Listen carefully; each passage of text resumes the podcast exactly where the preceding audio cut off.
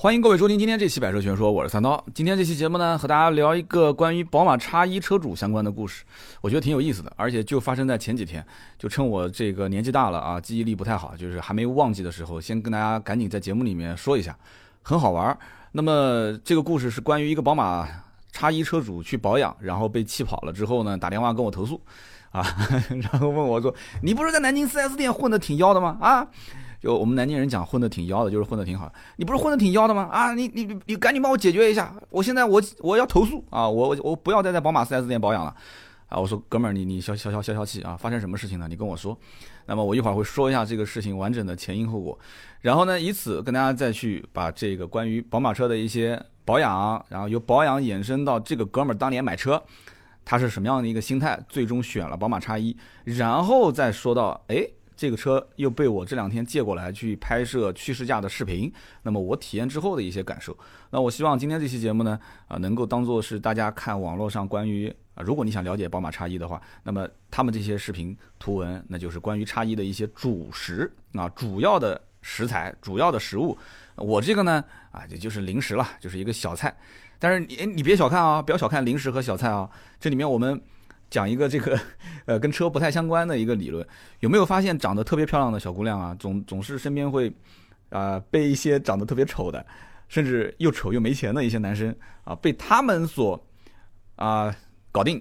然后长得特别帅的男生呢，旁边的女生又有的时候啊，你看他啊，这男的长得那么帅，我的天哪，这旁边这女生怎么就长这个样啊？而且这女孩可能她也不是那种什么很有钱的家庭背景。那他们到底是因为什么呢？真的是因为爱吗？啊，其实说白了，这就是零食跟主食的一个这个概念。你你只要弄清楚这件事情，我相信很多男生是不是很多听节目的还单身啊？哎，我觉得这个对你的是很有帮助的。我们其实每天一日三餐是不可能靠零食的，是不是？我们肯定要吃主食。那么主食当中最有营养的那些菜，往往就是最清淡的。对吧？一些素食，对吧？我告诉你，苦瓜特别有营养，你吃吗？啊，很多人说我不吃，我不吃，我不吃。啊，我告诉你，那种炒青菜、白菜这些啊，都很有营养，萝卜很有营养，对吧？香菇很有营养，这些啊，很多人说啊，我挑食，我这个不吃，那个不吃。那往往那些重口味的，我告诉你，龙虾，你看前两天新闻吃龙虾，每一年只要龙虾一上市，新闻都是报道那个很恶心的那个图片，说几千只虫子在身体里面，我我现在说的都头皮发麻，但是。往往就是什么，就零食重口味的，它就反而是让人觉得欲罢不能。我也知道它是有害身体的，吃了对身体没好处的，但是为什么欲罢不能呢？大家好好想一想这里面的点。所以呢，这个坏男生啊，他其实就是零食，讲白了，他就是重口味的这些对身体没有什么好处的啊，这些食食材，这些吃的东西。那么 这个好好好先生呢，啊，给发好人卡的这些呢，说白了，他就是主食，他就是特别有营养。啊，就是清淡的这些 素食，嗯嗯，女生也好，长得特别漂亮的女生也好，她本身她有她有足够的选择权，她在她当有足够的选择权的时候，她会选择吃那个平淡无味的嘛。等她玩够了时候啊，就像我还是好好成个家吧。玩够的时候，她最终会选择说，我找一个这种啊可以养生。养生说白了是什么时候养？就是你身体开始发现有问题的时候，没有以前那么能扛的时候，这个时候你才考虑养生，才考虑到说啊，我不能再去吃那么多零食了啊，不能再吃重口味了，是不是？我相信可能九五后啊，听到这一段可能没什么感受，他听前面那一段有感受啊，就怎么变成一个坏男生啊，怎么变成一个这个这个呃从主食变成零食，他有感受。但是你说到后面这一段养生，我估计得像我这个年龄三十五往后的人。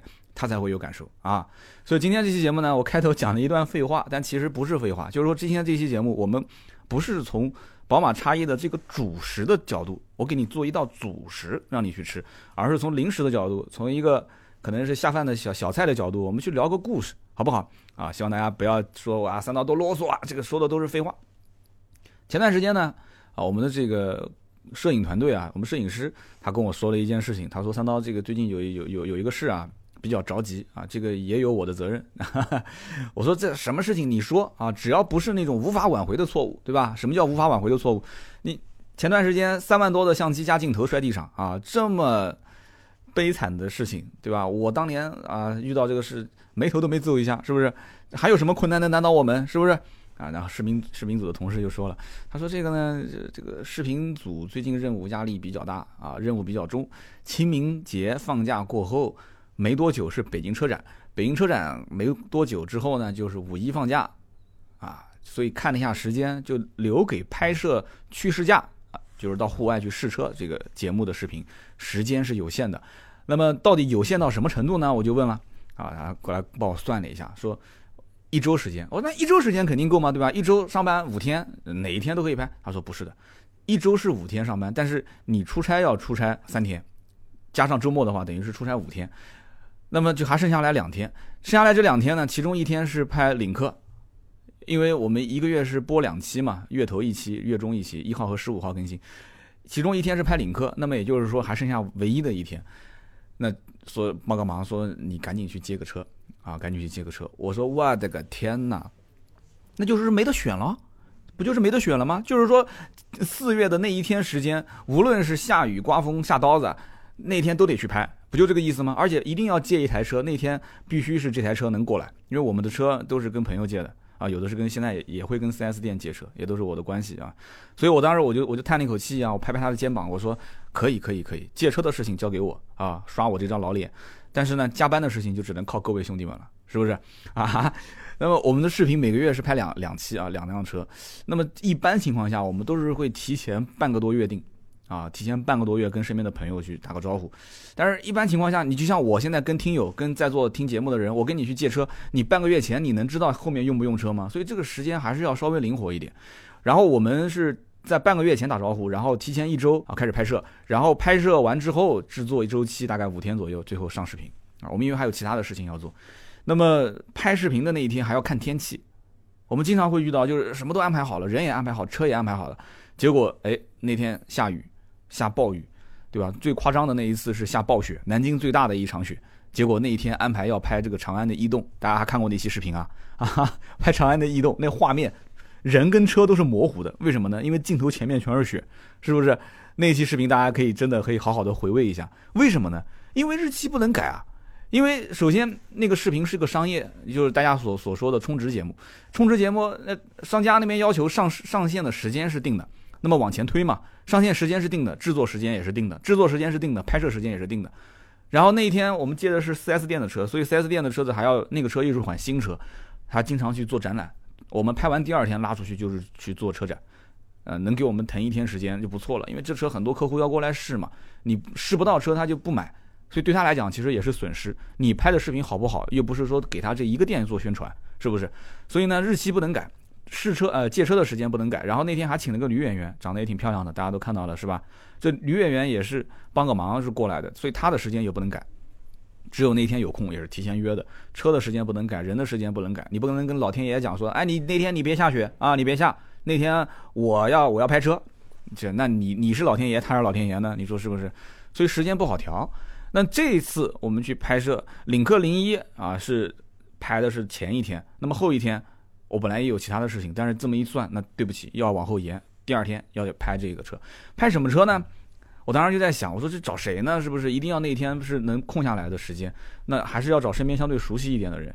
那么其中啊，我就找想找我的表哥，因为表哥刚提了一辆这个雷克萨斯的 RX 啊，结果我就给他发一条信息，我想自己家的亲戚嘛，对吧？关系这么到位的，我说我说老哥啊，我说你这个雷克萨斯 RX 车子安排一下啊，我。清清明节节后我要拍，老哥就回了几个字啊，车概不外借啊，我说好漂亮啊，这呃这样子拒绝我，我觉得反而好，为什么呢？因为表达了你的立场嘛，对不对？我我我表哥也是真的说话很直来直往的人，我喜欢这种性格啊，没没问题没问题，因为你要换作是问我借车，我其实也是这种感觉，对不对？你要问我借车，我车跟人走，对不对？你要如果说你。我而且是新车，他才刚提一个星期都不到，对吧？我把他车开走，说实话，有的时候一点小划痕什么的你也说不清楚啊。所以他说，哎，车概不外借，所以这车黄了。那黄了怎么办呢？我正在一筹莫展的时候，来了一个电话，啊，我一个兄弟，一个这个发小，就从小玩大的，打电话给我，气呼呼的，就是我节目开头跟大家说的这个男主角登场了啊。他跟我说，他说三刀，我跟你讲啊，我跟你投诉，看你南京混的不挺妖的吗？啊？这个宝马店哪家宝马不说了啊？就说了，因为这个就不太好了。呃，这个我怕宝马有领导在听这个节目啊。我跟你我跟你说啊，我跟你投诉，南京有家宝马店，说我去保养，哎，我去送钱，哎，他们竟然说不招待我。我说这是不可能的事情。我说奔驰、宝马、奥迪，我说我我在奥迪待那么多年，这个你说跑过去保养不接待，这个太夸张了。他说，哎呀，是这么回事，我要把钥匙丢给他，丢完我现在手上还有其他的事，我打个车走，然后等我下午把事办完了，我回来拿车。这个我给他留四五个小时不够吗？我中午十二点过去，我下午五点六点之前，对吧？他下班之前我过来拿车不就行了吗？他不让他不让我走，我说不让你走，这有点夸张，不可能啊！啊，我就说你你你大概什么个情况？他跟我讲了，他说其实呢是什么呢？他前面啊有两个人要结账，大家知道保养完之后啊，你要结账，你要花时间，要给你一个一个讲今天保养哪些项目啊什么什么的，有两个人要结账。然后旁边呢还有两个人等着要这个进场，就是因为 4S 店进场，他有人接待，接待完给服务的这个顾问嘛，服务顾问 SA，他有两个人等着，因为你要把钥匙给他，你还要去检检查车辆的外观，就关键就是检查车辆外观这些东西，因为你要交接车辆嘛，要不然你说不清楚。我们后台也经常接到投诉，说进场之前车子没划痕，然后出来的时候有划痕了，那你以什么为准？那就是以他的这个验车单为准，是不是？啊！我当时一听，我知道是怎么回事了，是这么回事啊，就是你你就是不想说要等，对吧？你前面有两个结账的，有两个等着进场的，你是排第三个，你钥匙给他，你就想走，那你就想走，我就问他，那你就跟他说呗，你说说这车子上面有有问题，有划痕，我不找你不就行了吗？他说我说了不行啊，他就就是较真啊，对不对？啊，原来是这么回事。那我跟大家讲一讲这个我这发小是干什么的。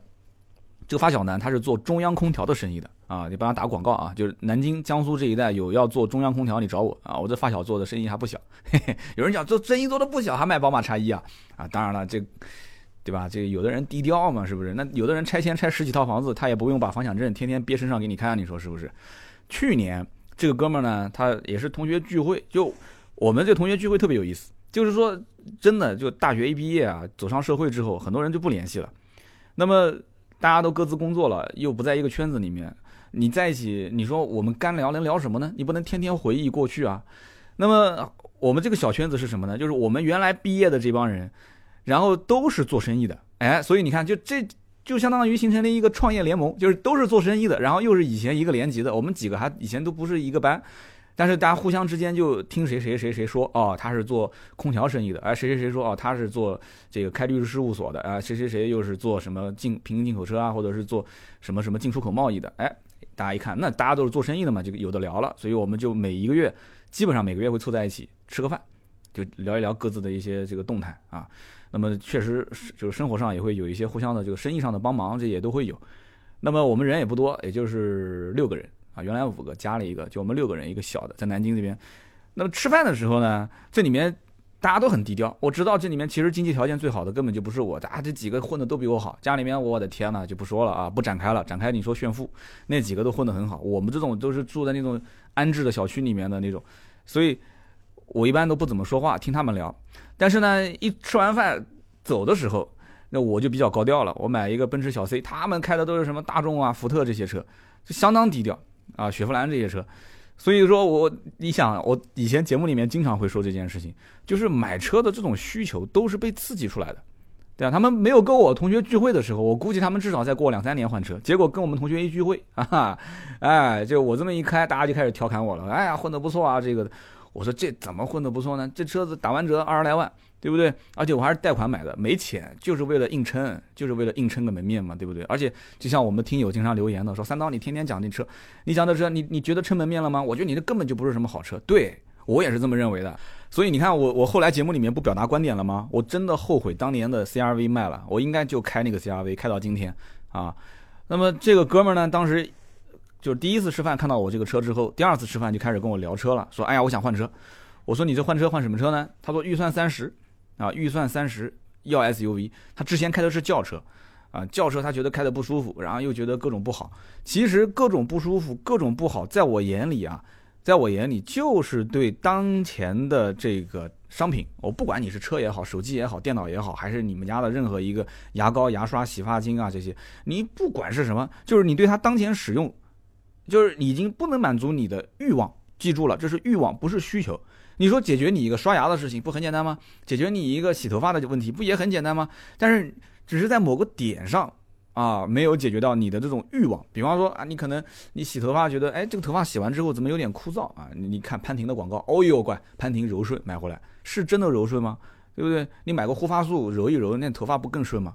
啊，那你要如果说刷牙也是一样的，你刷来刷去觉得牙齿不够白啊，一看那个牙膏管美白，你买美白哪一个美白牙膏真的刷完之后牙齿变白了？我到现在都没想通这件事情啊啊，什么护牙龈的，又这个那个的，我觉得真的你牙齿该疼还是疼，所以它都是一种，就是对于你想解决这件事情，对于你想花钱能解决掉这件事情的这个欲望，刺激掉了。啊，刺激到他这个点了，所以他跟我讲，我三十万我要换车。我说你换什么车？我要换 SUV。我以前开的不舒服，我要空间大一点，我要这个品牌好，我要这个将来开出去。他不是做中央空调的生意嘛？他到处跑工地啊，他做工装啊，也有家装，他见客户啊，对不对？见客户打个电话问，哎，说，哎，张老板，你你你你你在什么地方？哎，张老板讲说，讲了半天，他明明知道那个地方在什么地方。他说，哎呀，你能不能出来帮我帮我指个路啊？哎，他说行行行，我出来帮你指个路。哎，下来了，下来一看一看，哎呦，乖，开个宝马嘛。其实他要的不就是这个效果吗？是不是啊？以前开的那个车，他可能不好意思打电话说下来说指个路啊，这个只能讲说自己去问问小区里面的，哎，不好意思兄弟，我想问一下啊，这停车场在什么地方啊？现在可以打电话了啊。所以说啊，有的有的人可能会觉得三刀你肤浅，对，但我讲的就是这么一个现象啊。你可以说不肤浅的东西，我们可以把它提升到非常高的品牌高度、操控，对吧？然后尊贵啊，然后很多的东西，但是你从实际层面来讲，它只是一个商品，很多人他买的是一个认同感。就这么简单，所以这哥们儿他天天跑工地，啊，天天跑各种家装工装的一些这些场所，他就明确跟我表示，我买这个车就是撑门面，我就要撑门面。但是关键问题是你得要在我现有的这台车的基础上改善。那么 SUV 在他来看的话，是改善了他的这种坐姿啊，驾驶的这种感受，改善了他的这个后备箱的空间、后排的空间。所以他不会买小的车，他一定要买稍微空间大一点的车。平时呢，呃，接送女儿上学放学，然后。剩下来的时间就是一个人开，因为他老婆也有车啊，他老婆最大的爱好是打麻将，他那个车估计一年也开不了几千公里，所以这个哥们儿，你看他的需求点和我的需求点有类似的地方，也有不相似的地方。我一开始买就是换这个奔驰 C 的时候，我的想法也是撑个门面啊，给客户看，给邻居看啊什么的。但是你看啊，我的真正的出行的状态是什么？我是天天要到外地的话，滴滴打车加上高铁。高铁下来之后也继续滴滴打车，我是滴滴加高铁的这种模式。我相信很多写字楼上班的啊，平时出差的都是这样。但是对于他而言，他不是的，他是出门就得四个轮子，啊，出门就是四个轮子。就当天我去拍他的宝马叉一的时候，我把他的车借过来，然后我把我的这个奔驰 C 丢给他，结果我回来的时候，我那个车子能显示当天的打火时间跟行驶里程。我的个天哪！那哥们儿一天给我的车跑了一百六十七公里。我那一天才给他车跑了二十多公里啊，那都是老同学。有人讲三刀，你看你个金牛刀又开始算钱，我不是算钱啊，我我绝对不会算。当然一百六十七公里，二十七公里，你自己算，我们俩一天的使用的这个范围。他跑了一趟南京的丽水，我的天呐，一个来回，然后又在南京这边到处跑。晚上十点半，我说送车去他家，他说你别送到我家了，你直接把车开到江陵。我说你跑江陵干什么？晚上十呃九点，差不多快十点。他说我在我客户家里面啊，刚刚谈谈完事情。啊，晚上十点谈事情，我懂。后来我就把车开过去送给他了。他一天就到处跑，其实这是好事啊，对不对？人家讲叫货如轮转，什么叫货如轮转？就是你进货出货，它的整个的周转率非常快，对吧？你进货出货周转率快，你的资金周转率快，你不就挣钱了吗？对不对？所以这个哥们儿他的车轮转的越快，他挣的越多。所以他这公里数，我当时猜啊，他一年开将近三万公里啊，应该赚了不少。他如果一年开一万公里，我明年把他车拿回来，他的车子如果开不到三万公里，就说明这个人生意可能做差了，嘿 嘿啊。但是这个又有一种说法叫行商作股，就是说你啊，平时要是天天在外面跑，这种人哈不一定挣得多，真的挣大钱的那是不走的，嘿嘿，就坐着挣钱的。当然这个是另外一个这个理论层面了啊，这个我们改天再聊。其实说白了，我跟他的这种出行方式不同，我白天开车到公司，晚上开车回家，也就二十公里。然后出门都是滴滴加高铁，所以我的车一年开不了多少。我平时还有一些私家车，还有一些我收的二手车，所以我的车三年了，再过三个月我的车就整三年了。我到现在为止车子没开到两万公里啊！我的后备箱放了这个火花塞，就是上次保养的时候那哥们儿跟我讲的，说你下一次保养就呃，他说你的车两万公里整的时候，你记得要去把这个火花塞给换了。你放到现在，我到现在还没换，还没到两万。其实我挺羡慕这些开车开得多的车主，为什么呢？因为你一台车你不开，它放着也是折旧，它开着也是折旧，对吧？你像他这种一年开两三万公里的，这个使用强度啊，在我看来是正正好。所以这个车将来二手车对于它的公里数的保值啊，它没有任何影响。它三年开九万公里。你像我们正常二手车，一看这个车三年开不到十万，我觉得很正常，很正常啊。那么你要像我这样说，三年才开了不到两万公里的，那你说正常不正常？正常，那只能说明这个车子可能车况更好。就是说，呃呃，上下班开，然后平时不跑长途，就是一个都市小白领的一个正常作风嘛。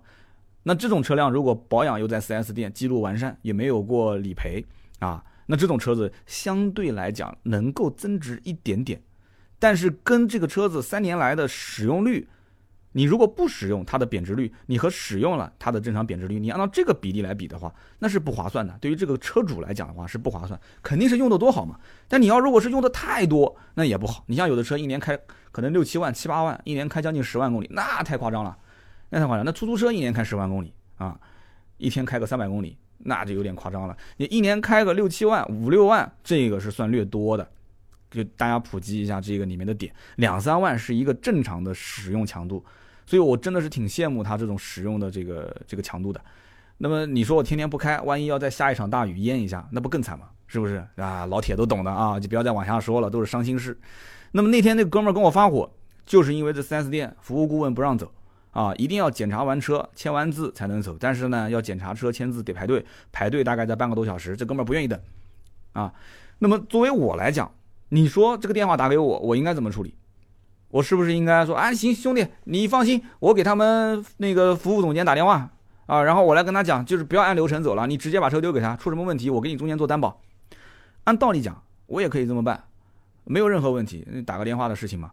但是关键问题是，他会养成一种习惯，就是说我来保养，反正找个人，这也不用验车了，直接丢给他，然后车子就直接去去去去做了，下班回来拿车就可以了。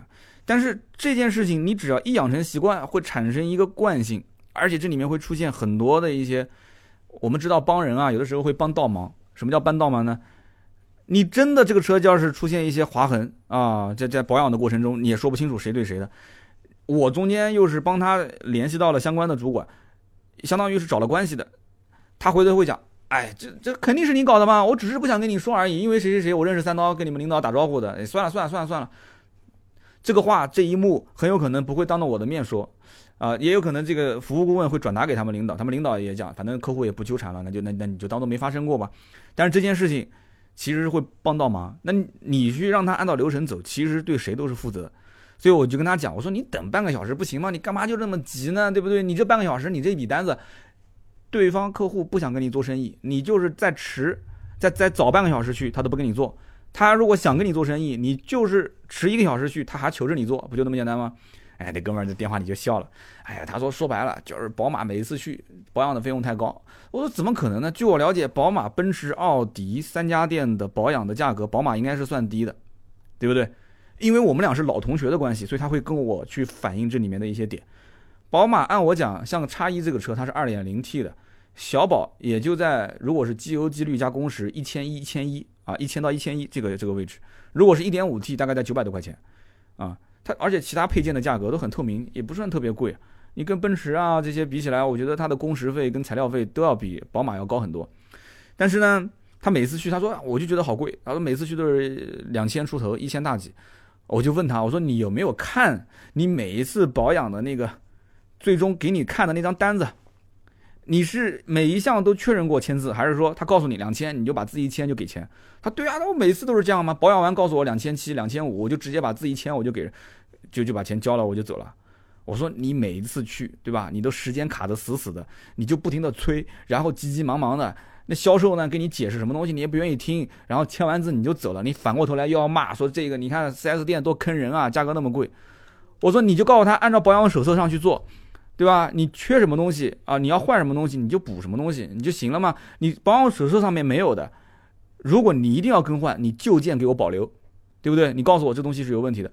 所以这个点，我觉得就跟大家可以普及一个小小的知识点啊。如果身边有最近这两年买宝马新车的，你比方说像这个哥们儿，他是宝马的这个新款的叉一，他去年刚买的。宝马现在有一套叫 CBS 系统，如果是有买过宝马就最近这两年的客户，你去问他。他应该是知道的，他其实现在他宝马走的这一套这个保养的流程，我觉得是相对合理的，但是只是试运行，在我的理解是试运行。什么叫 CBS 系统呢？它是通过集成于这个互联网的驾驶系统当中啊，然后它有好多的传感器，它是把这些硬件的磨损情况，它根据气候啊，根据你使用的公里数，根据你使用的强度，它会去记录这个车辆实际的这里面的零部件的磨损状态，然后把这些信息给到这个处理器，然后系统给你一个提示保养周期。有人讲说，哎。那这以前不都是什么一万公里，呃，或者是一年去保养吗？或者有的车子比较坑的，说五千公里或者是半年保养一次，手册上面不写的很清楚吗？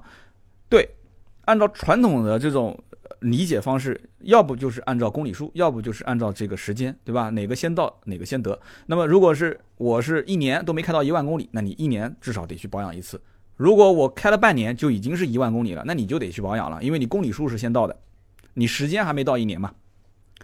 但是宝马这种操作模式就是 CBS 系统，它根据你的实际的，它有一套监监控的这个感应装置，根据你实际的这种啊油液啊，根据你实际的这种呃零部件的磨损啊，它开始监测，然后你该换就换。你到了这个公里数，这个公里数实际上是工程师测算的极限值，就说白了，其实是增加了你的更换的频率。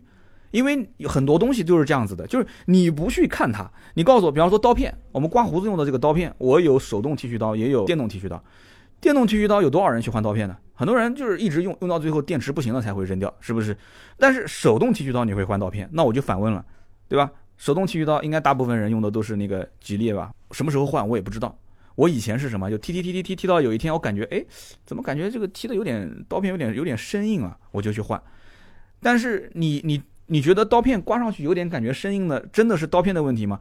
可能是那一天你的这个胡渣渣啊，就是，就是呃，大家你知道的，这个胡子刚长出来一点点的时候，它那个胡子是立在那个地方的，就是胡须啊是立在那个地方的。你长长了以后，它是软在那个地方的，就你不同的那种胡须的长度，你剃的感觉是不一样的。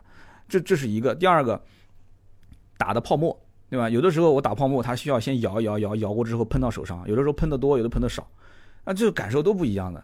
手而且脸上有没有沾一点点水？有的时候我刮胡子之前会沾一点水，有的时候是赶时间我也不沾了。但是只要稍微让我感觉到这个刀片有一点点，有点就是碰到我的这个皮肤不舒服了，或者刮完之后不是很舒服了，我就把它刀片给换了。哎。那这个只是从感受上来讲，它不精准啊。有一天我就上网搜啊，就是这个刀片到底应该什么时候换啊？结果我一看，我的个天，三个月。那我换刀片的时间肯定是远远不止三个月的。我三个月可能，因为我平时都是用电动的剃须刀在刮，这个手动剃须刀一般就是可能说，呃，我要去见一个客户啦，或者是我马上要出差啦，或者是我第二天可能要拍视频了，我会用那个手动剃须刀去刮一下，因为什么呢？它刮的干净嘛。对吧？你上视频了嘛？对吧？这个形象啊什么的，要见客户嘛，形象啊这些，去外地出差，那一待可能就是三四天。那我一般就会带一个这个呃电动剃须刀，因为你手动剃须刀带过去没有用啊，因为你还要打泡沫，那个压缩瓶、压缩罐又不给带上飞机。哎，对了，我正好想问一下这个事情，这个什么喷头上的这个摩丝啊、啫喱水，还有就是这个喷刮胡子的这个东西，有人跟我讲托运可以拖。就是这个压缩瓶啊，托运可以拖，但是也有人跟我讲，托运是不可以拖的，就是你根本就不要想，是不可能上飞机的。但我知道我拎上去是肯定不行嘛。但是托运到底行不行？有没有飞机的飞行员或者是机场的这个地勤人员能够给我一个专业的解释？就是这个泡沫啊，压缩压缩罐到底能不能托运上飞机？如果可以的话，那我以后就托运了。好，那我们继续讲，有点扯远了啊。就是宝马的这套 CBS 系统。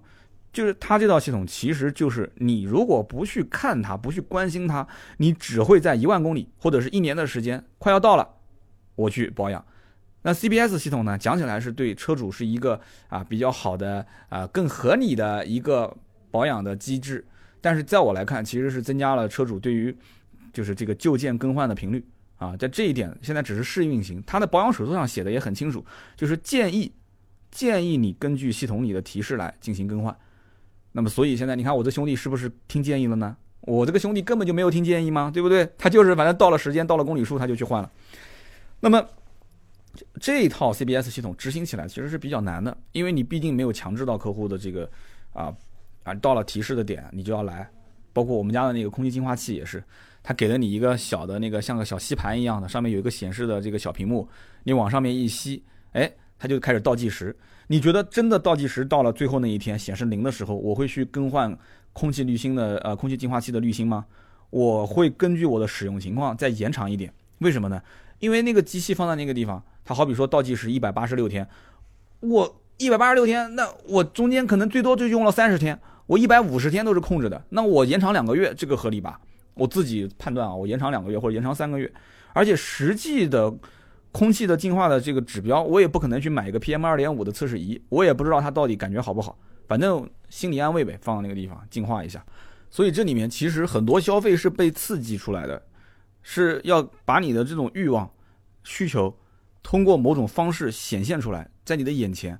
就像我之前讲的，我说这个呃插电式混合动力，包括纯电动车，现在很多人他不知道。到底是好还是不好？能不能买？一堆的疑问，一堆的疑问。但是你要如果在我的车位上放一个充电桩，就是前一天我还在睡觉，第二天眼睛一睁发现，哎，我的车位上怎么多了一个充电桩了？这个时候你觉得我会是什么感受？我会是什么感受？我很有可能就会开始考虑下次换车，我是不是能买一个纯电动的车？因为我充电特别方便啊！啊，这个不展开了啊，绕得有点远。我们回过来说啊，回过头来说，这个哥们儿跟我投诉完之后，那么我呢跟他讲，你老老实实还是等。啊，找关系什么的，你这个不要老是动用关系，是吧？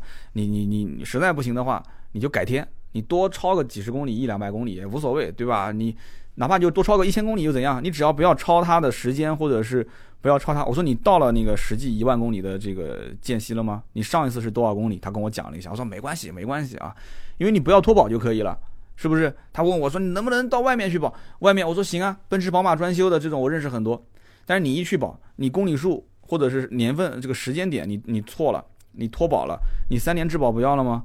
然后他还调侃我说：“哎呀，就认识你难道还不行？”我说：“这个跟认识谁没有关系啊！你当索赔的时候，他只认系统啊，跟你是三刀四刀五刀没有半毛钱关系，他只认系统。在这个系统里面，到了这个公里数，到了这个时间，你没来 4S 店进行保养，系统查不到，厂商那边就会认为你脱保，你再索赔非常麻烦，也不是说完全没有可能，非常非常麻烦啊！跟他这么一解释。”他听懂了啊，行行行，我知道了，好好好。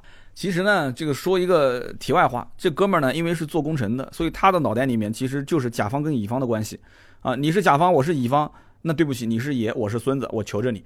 所以我们经常同学聚会的时候，啊，晚上聊天聊到个十点、九点多、十点，他突然一个电话过来，出去接电话接一个小时，我们都散场了，都准备走了，他一个电话接一个小时，就硬生生把这个饭局拖到了十一点。那怎么办呢？那你等的，你必须得等他把电话接完了，我们才能走，是不是？那为他电话电话为什么要接那么长时间？他就是对方甲方打电话来了嘛，他哎就是各种不是我们的错啊，对吧？这个早就已经送到了，我们安装也很到位啊，啥各各方哎就是，但慢慢慢慢他就形成了，就是要不就是你是爷我是孙子，要不就是我是爷你是孙子，在他的眼里，我现在到宝马店我给你送钱的，那我就是爷你就是孙子，那你孙子肯定听爷的吗？不就这么简单吗？那我现在告诉你，钥匙给你，我要走，爷爷要走，你孙子还能让我说不行？你怎么可能的事情吗？所以在他眼里，这就是你服务不好，我要投诉你。所以电话里面我就跟他解释半天啊，关于这个什么 CPS，就等改天我们同学聚会的时候，我再跟他聊呗啊。电话里面跟他一句两句也说不清楚啊。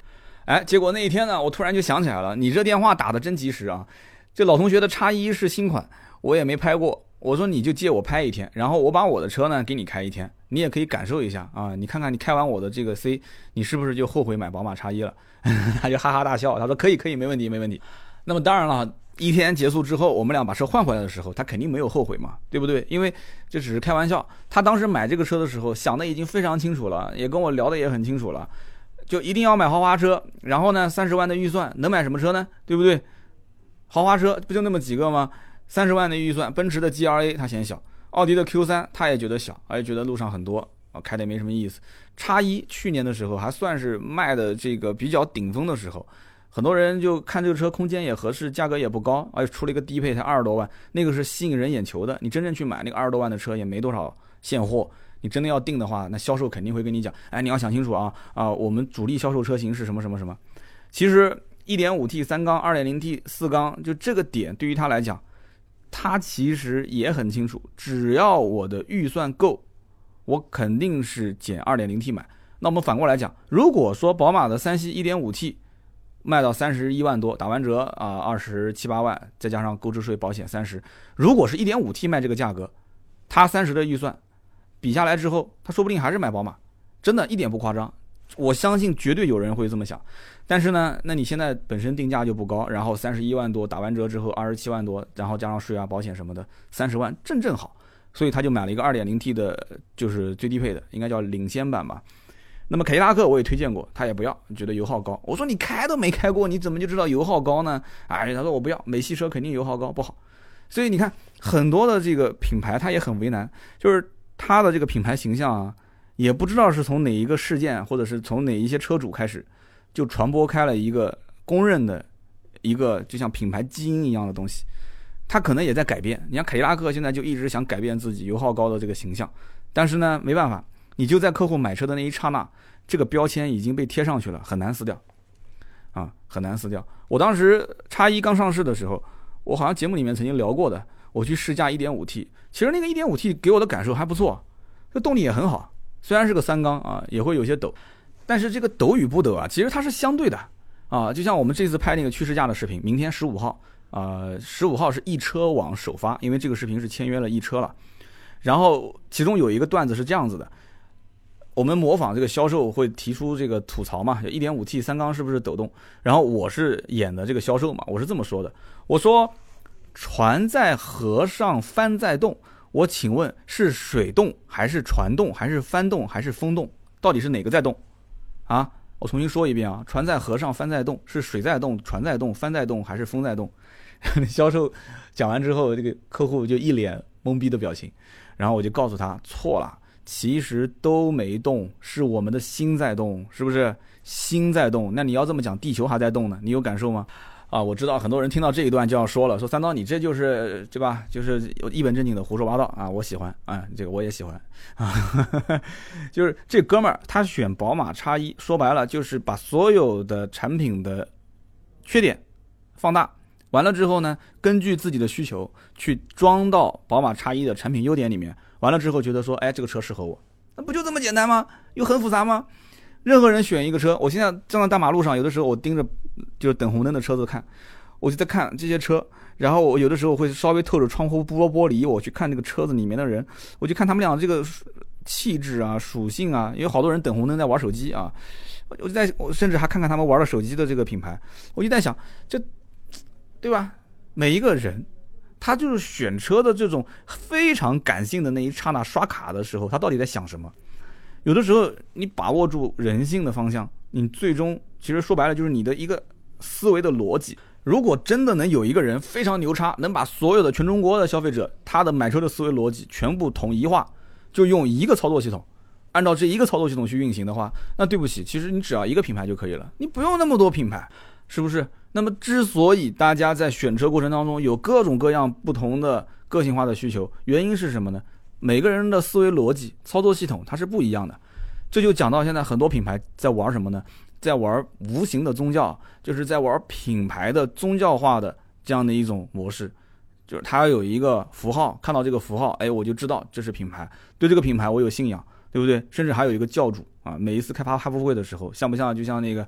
啊，教皇在那个台子上面给大家去宣讲自己的教义啊，我们的理念是什么？我们要致力于解决什么？我们要解决什么痛点？不一回事嘛，对不对？以后汽车的发布会就跟其实现在的汽车发布会，特别是新能源，就已经是非常非常像这些科技化的一些产品发布会的现场一回事。但是怎么去打造这个产品的信仰？其实这里面还缺很多的环节，比方说参与度，就像小米讲的，说我要参与造车啊，我要参与造手机，这个可以。其实你还不是参与造手机，你其实只是参与到手机的系统优化这一个环节，啊，硬件方面，你说我一定要各方面用的都是最顶尖的，可能吗？就我都对手机不是特别了解，我都知道有一些在内存方面还要给你偷工减料啊，有的是在屏幕上面给你偷工减料，都有，是不是？所以这个里面我觉得讲白了，产品没有具体的好与不好之分，但是它一定是有差异化之分。那么。二点零 T 这一次我去试驾，那我是什么感受呢？我当年去试一点五 T，我觉得动力是已经够用了。这次二点零 T 我开的一路上都是这个相对于经济的模式啊，车子动力都没有任何问题。然后因为别人的车嘛，我也不太方便直接给他刷这个运动模式，猛踩油门。我对别人的车还是比较爱惜的，甚至比自己的车还爱惜。我总不想这车在我的身上出现什么问题，对吧？我要安安全全的交到你的手上。那么这过程当中呢？啊，我觉得没有问题啊，就加了个运动模式，油门一踩，响应速度非常快，方向盘也变重啊，这些就是不管是哪个品牌，你只要在做运动模式跟舒适模式之间差异化的时候，那么就那几样东西嘛，对吧？油门反应更灵敏，转速延迟，然后整个车子的这个呃转向转向也变重，然后这个悬挂支撑力度也变得更好一些。那么对于这款车而言，我觉得叉一跟我以前开后驱的，就是以前老版本的叉一，两个车之间啊差别还是比较大的。后驱跟前驱，后驱就感觉就你就是背后有人推着你嘛，前驱说白了就是前面有人拉着你嘛，空间变大，这是一个好事，舒适性变好，这也是一个好事。但是在整个的，就是油门响应完之后，车子的那种动态感差别还是比较大。这一点我觉得啊，相当于是宝马放弃掉了，就是说我不要你的车身有那么大的反应啊，你你好油门一踩，车子就嗖嗖的往前窜，那我以前。车子又不加长，又是后驱，小鸡腿都在，没人买啊。那我当年我卖 Q 三的时候，碾压啊！你只要是对比宝马叉一，三句话直接带你搞定，对吧？内饰比较糙，是不是？看到了吧？然后又是一个卖了那么多年的老款，对不对？我这是新款 Q 三，我我我整个车子的空间配置、造型都比它好啊。完了之后，你说操控好，什么叫操控？我们俩把车开出去，你觉得操控好在什么地方？你跟我绕个桩，还是比一个踩刹车，还是比一个加速啊？我都不怕，是不是？啊，客户一听，他也不会真的跟你比啊，他根本一听说，哎，讲的有道理啊，我们就谈谈看优惠吧。啊，奥迪怕优惠吗？肯定是不怕的嘛。奥迪只会看竞品的价格，不管你是新款还是老款啊，你只要是我的竞品，你价格拉低，我一定是拉低。为什么呢？奥迪经销商多，然后库存量又大，所以压力比较大，一定是提前放货放量的。所以我们看现在，其实奔驰、宝马、奥迪啊，这是尤为明显，就是它不管怎么打，它的产品一定是希望做到差异化。当然了，其他的一些中低端品牌，它也是这么玩的。那么这个差异化里面呢，除了所谓的什么科技感、豪华感、操控这些东西以外，我觉得就是品牌的这种类似于像宗教一样的，要让很多人觉得说我买你就是相信你，就是对于你品牌的一个信仰。啊，这个信仰其实是跟这个东西，你说你像车评一样的讲这个车啊，这个地方有缺点，那个地方有毛病，我真的喜欢它，什么这些毛病都不是毛病了，我只认它的优点，对不对？就像宝马的，你说操控，你操控你到现在你可能连车上怎么去打开 DSC，怎么去关掉 ESP 你都不知道，对不对？那你天天就这么一脚油门开出去，一脚刹车停下来，你还玩啥操控呢？你说是不是？那么在这个过程当中呢，我们当然也不主张大家把 ESP 关掉啊，但是就是说这里面的很多的核心的点，你可以不用，但你一定要知道，啊，我们呢其实今天聊那么多，都是一些讲的是故事啊，题外话，也希望给大家仅仅是作为一些作为一点点的小小补充和参考啊。你像我今天讲的这个宝马叉一，大家如果仔细看那个视频，能发现那车上有很多的一些这个被撞击的痕迹。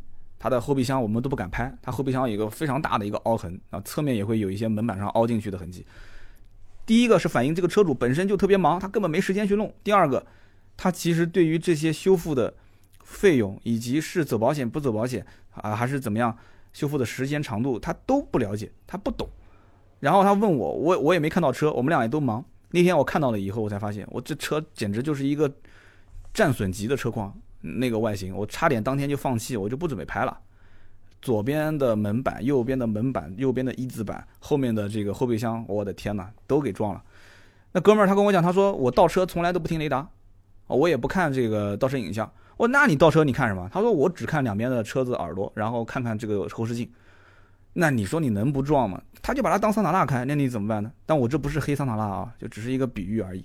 那么好，今天呢我们就聊那么多。如果想看宝马叉一的这期视频呢，大家可以关注我们的微信订阅号“百车全说”啊。微信订阅号是十六号会更新。那么如果你要想再早一天的话，你可以上易车网，因为跟他签了一个首发。那么订阅号更新完，微博这些我们都会同步更新啊，希望大家多多关注我们的视频节目。好的，我们今天节目呢就聊那么多，下面我们是互动环节。上一期节目我们聊的是什么呢？上一期节目聊的是关于中美如果打贸易战的话啊，车价会不会有一些变化，以及关税如果下调会有什么变化？我们来看一看大家的留言。第一条留言就是一位叫做 James。J R M C H E S，这位兄弟讲说，进口车价格包括汽车的 C R F 价格、关税、还有消费税、还有增值税。关税只占汽车经销商进价的一部分，就算增加了关税，对最终价格影响不大。其实上一期节目啊，我看到很多朋友的留言，呃，其中有一部分的朋友留言讲说，三刀你会不会算这个进口车的价格啊？说你知不知道关税调整了百分之二十五，实际车价上涨根本都不止百分之二十五。那么这种说法是从何而来的呢？我觉得很简单，就是因为肯定是有一些兄弟们，啊，不管是看到了、听到了还是怎样，他是自己去研究的，就是说关税只是所有的进口车价格的一个啊比较底层的一个影响的点。也就是说，我后来我不是在有一条留言的下面我写了嘛？就是你的，就他讲的这个 CRF 价格，就是报关价、到岸价、到岸价到了以后啊，再根据这个价格为基础。去乘上它应该征收的关税，对不对？比方说百分之二十五报关价乘以关税的税率，好，最后得出来一个价格。完了，这个基础还没结束，你在这个车辆，它根据它的排量大小啊，记住了啊，这是排量的大小，根据排量大小再去乘以它的一个消费税，这个很关键啊。消费税的这个税目，它的税率是。百分之一、百分之三、百分之五、百分之九、百分之十二、百分之二十五，然后百分之四十，这什么个概念？就是一点零、一点零到一点五、一点五到二点零、二点零到二点五、二点五到三点零、三点零到四点零、四点零以上，这个是消费税。你用你关税是基础的嘛，对吧？报关价乘以关税，完了之后再用这个报关价加上关税的这个总价乘以一个它的这个消费税的税率，那你得出来的这个就是你的消费税，都能理解吧？完了之后，再用这个钱，你还没完，你还有增值税呢，对不？增值税的税率是百分之十七，它是固定的，它不像消费税，它还要根据排量来。然后你根据你的报关价，再加上你的关税，再加上你的消费税，乘以百分之十七，这就是你应该是缴纳的增值税。这些都结束之后，你的这个车价才完整，才完整。所以上期节目我没有去花太多的时间去解释这里面的点，为什么呢？是因为。你要如果按照这一套逻辑理论去算出来的钱的话，那对对啊，没没问题啊，百分之二十五的关税上涨，那你最终得出的价格肯定是不止百分之二十五嘛，对不对？因为你关税，你后面影响到消费税，你还影响到了增值税，是不是？但是你不能按照这个逻辑去算，为什么呢？你把一个市场的客观环境给遗忘掉了。如果这个车的车价真的上涨那么多，就不卖了，我为什么要卖呢？对不对？而且你完完全就是忽略掉了这个厂商啊，它的利润的这个层面。我不讲了吗？卖方是分两种人，第一种是厂家，你比方说像进口大众，进口大众，它的最就中国的最顶层的这个销售公司，它就是大众，应该怎么讲？就是大众中国这个品牌下面的或这家公司下面的。我说的不一定那么严谨啊，就是说大众集团在中国的一个大众中国公司，这个公司因为我们都合作过嘛。上汽大众也合作过，一汽大众也合作过。我们讲进口大众，但进口大众官方不允许这么说啊，叫大众进口汽车。这三家公司我们都合作过的，三家公司我互相之间的这个领导都不认识，互相之间都没什么联系啊。大众进口公司这个进口的销售公司，它其实要承担的不仅仅是赚钱这一件事情，它还要承担的是大众的品牌在中国的推广，原汁原味的这种德国车在中国给老百姓能。买到，然后体验到，对吧？甚至于要保持大众的一个相对来讲比较啊，也就是所谓的中国老百姓啊，要点面子，要点高端的那种感觉。那大众进口汽车存在的意义是在这个地方，所以很多的一些美国的进口车，它的产品或者说它的品牌，它存在的意义是什么？其实这里面我不说了吗？一个是这家公司成立，它到底是要赚钱，还是要维护它的品牌的高度？它的使命是不同的。就像打篮球一样的嘛，对吧？有的是中锋，有的是小前锋，有的是控球后卫。然后你根据不同的战术，它也是有调整的。你是到底是卡内线的位置，还是从外围往里突？就这个东西，你根本你要根据不同的玩法来最终调整市面上的价格。我上期节目得出的结论是什么？就是不会有什么太大的调整，就只是少数车型，我还分得很细。我说这些车可能会有时候受到一些影响。所以你要按照这种税制的方法来算，那当然可以帮大家非常简单清晰的去算一算出来，说啊，最终你这个消费税也也多交了多少钱，增值税也多交了多少钱。但其实我觉得啊，真正在市场层面来讲，意义不是特别的大。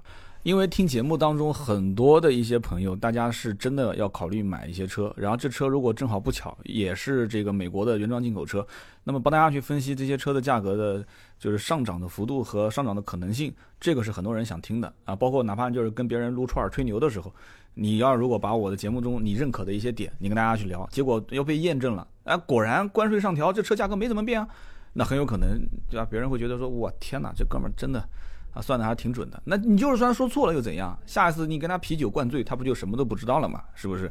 那我这个没办法，因为节目都是大家很清醒的状态下在听的啊，就除了那些已经睡着的人啊。那么这是第一个问题点，我觉得节目的很多的一些我想表达的东西，因为音频你也看不见我。啊，我也不知道你在干什么。那么这个过程当中，有的时候传达我语速又比较快，有一些误差也很正常。但是幸好现在我们有一个互动环节，还能再补充解释一下，好吧？这就是以上我关于上期的第一个，就关于这个税制的怎么算的算法问题。很多人讲说啊，你很多的算的算的不对啊，算错了什么的。呃，有的可能是口误算错了，但有的真的我整个大方向一定是要从市场层面去分析，就这个价格。整体哪些要调，哪些不调？我上期节目说的还算比较清楚了。那么觉得还是要补充的话，就上订阅号。我订阅号上还有一篇文章是我写的，也是关于这个哪些车调，哪些车不调整，我的一些预测啊。好，这第一条留言。第二条留言呢，是一位叫做烟斗老王杠 PX，烟斗老王啊，他说我都快五十了啊，说你这个刀哥这名字，你这是不是占我的便宜啊？呃，你千万别喊我刀哥，你要喊我刀哥，我觉得我的年纪就被喊大了啊，喊我小刀就可以了。那么他说啊，听你节目两年多，我听的更多更久的是老罗，呃，就是逻辑思维的罗振宇是吧？然后还有高晓松，还有圆桌派。你像一看这个老王就是属于这个爱真求知要上进的人啊。那么他说你的节目和那些节目比呢？啊，你更像是一个懂车，然后很真诚、很健谈的朋友，随时可以在耳边喋喋不休的唠叨，有故事、有趣味，尤其是一个人长途驾驶的时候。很寂寞啊，然后这个时候你听听可以舒缓一下心情。他说：“我建议啊，第一，不要太在意批评，批评也是喜欢你。第二，多讲一点故事，时间长一点，大家其实都爱听。第三呢，就是把听众当成朋友啊。呃，另外呢，可否在近期讲一些越野方面的车型啊、故事啊？比方说像 H 九啊、普拉多啊。前两天呢，有一条留言是一位买了哈弗 H 九开了一年，这哥们儿后悔了。”然后给我发了很长很长的一条留言，我把它截屏放到了微博上。你要是感兴趣，可以去我的微博看一眼，我是怎么评论的。关于这些硬派的越野车呢？啊，普拉多啊，包括 H 九啊，包括这个兰德酷路泽啊，或者是呃帕杰罗啊、劲畅啊，或者是大 G 啊，或者是这个牧马人都可以聊，而且每一个车都极具个性。但是呢？这一类车型，我更希望的是什么呢？我能够有过一些就是真正的越野的体验之后，然后通过这个故事，然后跟大家去讲解我对于这个车的一些看法。在很多人的眼里，就是在真正的玩越野车的人眼里，他们自己心中是有图腾的。有的人啊喜欢这个，有的人喜欢那个，但是一般也绕不开我们常见的这些硬派越野车。那么与此同时，还要再掂量掂量自己的口袋啊。比方说，你说 H 九也好，你说。这个普拉多也好，你说我刚刚讲的，就现在马上要上市的那个新途达，那预算就是三十嘛，上下一点点啊。有人可能三十超不了，那你就往低配买，你就看一些啊，像撼路者这些车。那你要如果预算能过三十，那你可能再往上看一看，你看看普拉多啊，你甚至更多的话，你可以看看兰德酷路泽。那么在这样的一个基础上，我做节目的话，硬派越野本身是相对比较小众，再加上。做自媒体当中最能显示这哥们儿，哎呀，很很牛啊！这个哥们儿很有技术，这哥们儿很懂车，其实就是玩越野。而且越野这个层面带来的很多的一些这个经济利益啊，啊，就比方说全国最有名的两家这个做改装的啊，一个叫鼎火，一个运良，是吧？这两家老板身价都可能过上千万，都快上亿了身价。每一年不是为了这些事情，还是会打架，然后互相黑、互相扯嘛，是不是？那我们不要讲太远了，就某著名车评人的车，就是在运良改装的，但是又某著名车评人的车，他就是送到顶火改装的，这为什么呢？啊，这里面到底出了什么问题呢？这里面其实有很大的一个产业的利益链在里面。那么如果说仅仅是为了想增加一点点知识，那这个没问题，改天我请一个啊越野的大咖到我们节目当中一起来聊。这个我觉得是取长补短。我再怎么讲，其实我不是天天泡在这个越野圈子里面的，那肯定不行。这里面其实有很多很好玩的事情啊，我觉得取长补短嘛，对吧？那么如果就选车这个点，我相信还是能给大家一些意见的，好吧？那么接下来看下面一个叫做嚣张的中指 V，他说三刀，从你讲奥拓那一期开始我就在听，一直到现在。我在非洲工作的那一会儿呢，生活很单调，每天夜里面就听你的节目入睡。现在这个习惯一直都在保持。讲了那么多车，其实和车最紧密相连的就是车险以及车险的品牌。他说：“我感觉啊，平安的服务确实不错，但是价格也比较高。其他的的一些没听过名字的保险公司呢，价格很吸引人。”他说呢：“我想问一下，就是到底这些就是车险的品牌区别有多大？大公司跟小公司之间啊？”其实呢，我在之前节目当中，只要提到车险，我一般都是推荐人保、平安、太平洋。什么原因呢？我相信看国民车顾问的朋友们，就是我的一个视频小节目啊，国民车顾问。我有一个小视频，大概花了五分钟时间，还扮演了客户，扮演了销售，也扮演了保险公司的人。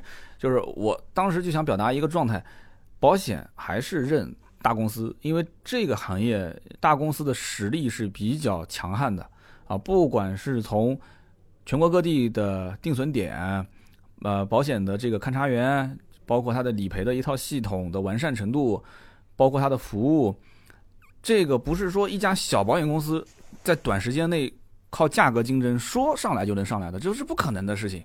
保险的理赔从险种的计算开始，到最终定价，再到网点的铺设以及服务这一块儿，这需要一个除了资金啊，还需要一个非常长时间的一个。周期性的规划，我反正目前能看到的，包括就是全国各地啊，呃，4S 店经销商跟呃修理厂，甚至跟一些保理的代理商，跟大品牌的这些保险公司之间的博弈，跟小品牌保险公司之间的合作，其实谁都想把他们三个给干掉，人保、平安、太平洋嘛，对吧？谁都想把他们三个干掉，但是到目前来看，好像小保险公司它的份额只能是在夹缝中生存。基本上，你到身边问问身边人买的都是什么保险，随便找几个有车的车主，百分之八九十可能更多都是人保、平安、太平洋。这其实跟这个买机油也很像。虽然现在天天车评人啊各种宣传自己的机油怎么好怎么好，但是你到市面上你真的你去看一下使用量你就知道了，发货量你就知道了，对吧？嘉实多、壳牌、美孚啊、佳美壳这三个还是占据着巨大的市场，百分之八九十。啊，所以这里面我觉得这里面点还是在于一个就是品质，二一个这种产品啊，就是包括保险也好，或者是像我刚刚讲什么机油啊、轮胎啊这些，就是它第一个在这种就是不可替代性的市场里面，长期使用下来没有什么大问题，而我们平时又不频繁的跟它产生什么联系。那我只是，比方说保险，我只是在发生事故的那一刻，我可能需要体验你的服务，我平时根本就没有感觉。那比方说像机油，我只有换机油的那一刻，我才会研究说啊哪一个的，就是这个流动性更好，哪一个的这个啊适合高转速发动机，适合低转速发动机，哪一个的这个清洁度更高，这东西你平时会研究吗？不会。你真的到了换机油的那一刻，倒进去之后，你平时开也就开了，你甚至下次问你上次用的什么品牌，你都忘了。啊，很多人都会这样。他你买的时候那纠结半天，你下次问说上次买的什么？哎，我不知道，我忘了，我再问问我的修理厂的朋友。啊，就这么简单。轮胎也是一样的。啊，你买之前你研究半天啊，什么同型号的花纹啊，排不排水啊，摩擦力怎么样啊？啊，耐不耐磨啊？这个，但真正等你换完之后，你还关心那轮胎吗？你真的换上去之后，你感觉你的车子的性能差异能有变化多大吗？啊，最终其实导致你买什么东西的还是价格嘛。我看那个几个几个平台卖轮胎的这个价格便宜的，基本上都是销量排第一啊。所以大部分的人最终你消费哪一个保险公司，人保也好，平安也好，太平洋也好，还是说小保险公司，我觉得根据自己的需求来。就如果这个车你长期不到外地开，就在你本市开，然后这个车子呢，呃，怎么说呢？平时开的也相对比较稳当。没什么太大问题，对吧？你又是自己一个人开，也不会把车钥匙给别人开。在这个情况下，你说保个小保险公司，啊，如果说要是遇到了一些什么碰擦什么的，你也有时间去折腾。小保险公司无非就是什么呢？啊，就各种卡啊，就是要看现场，要照片完整，然后要各种跑，然后就是各种你给他提交资料审核，然后最终可能赔款速度又慢一点，但是钱肯定是会一分不少赔给你，这没问题，对不对？手续复杂一点，然后呢要要求严格一点，啊，相对来讲赔款时间慢一点。那么大保险公司无非就是啊，可能哎一看哎，反正你看我们公司前两天两个员工的车都撞了，嗯，哪个品牌保险公司我就不说了，说了像打广告。有一个哥们儿最搞笑，去定损，定完之后当天回公司的时候钱已经到账了，车还没修好，钱已经到账了。啊，你别觉得夸张，很多保险公司现在都是这样，因为竞争很激烈嘛，好不好？那么今天呢，我们以上就是节目的所有的内容。我们最后中奖的三位啊，一个叫 J R M C H E S，还有一位叫做烟斗老王 P X，还有一位嚣张的中指 V。这三位一定要记得啊，点我们的头像，然后进去之后私信我联系方式、姓名、电话和地址，每人送一份价值一百六十八元的燃油添加剂啊，品牌是芥末绿，每人一份。好的，那么以上就是今天节目所有内容，更多的图文啊啊视频原创，可以关注我们的微信订阅号“百车全说”。我们下周三接着聊，拜拜。